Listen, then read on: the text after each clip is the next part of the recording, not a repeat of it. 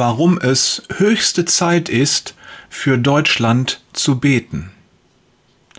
Wir Menschen in Deutschland haben nach meinem Empfinden oft das Gefühl, dass wir das Leben im Griff haben. Wir wissen, wo es lang geht und wie man gut im Sinne von richtig lebt. Und wir geben dieses Wissen gerne weiter. Unseren Landsleuten mit Verordnungen und der Welt mit moralisierenden Reden. Beweist unsere Lebensqualität denn nicht, dass wir Recht haben?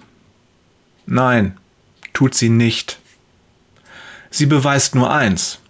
Gott hat dieses Land gesegnet. Verdient haben wir das nicht. Im Gegenteil. Deutschland ist maßgeblich für den Ausbruch des Zweiten Weltkriegs verantwortlich, vom Holocaust ganz zu schweigen. Als Volk haben wir große Schuld auf uns geladen. Gibt es ein Volk, das sich mehr an den Juden versündigt hat als wir Deutschen? Dennoch erlebte Deutschland nach 1945 einen Aufschwung, wie ihn die Welt nur selten gesehen hat. Wirtschaftswunder, Exportweltmeister, Wiedervereinigung, um nur einige Meilensteine zu nennen. 2020 war Deutschland die viertgrößte Volkswirtschaft der Welt. Ich verlinke dir die Quelle dieser Information in den Show Notes. Mich beschäftigt dieses Phänomen schon länger. Warum es uns so gut geht, weiß ich nicht. Aber möge keiner denken, das habe etwas mit Leistung zu tun oder damit, dass wir so fleißig sind, so organisiert oder so toll. Es hat nichts mit uns zu tun. Es ist die Gnade Gottes.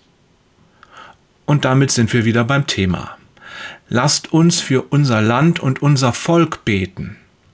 Das liegt mir heute auf dem Herzen und ich gebe es jetzt einfach mal an dich weiter. Oft habe ich den Eindruck, dass Gottes Gericht über unser Land nicht nur begonnen hat, sondern dass inzwischen auch die ersten Folgen deutlich spürbar sind. Gottes Mühlen malen langsam. Da helfen keine Klimakleber, AfD-Politiker oder Migrationspakte. Da hilft kein Mindestlohn, kein Gendern und kein gar nichts. Das Einzige, was hilft, ist beten. Also los.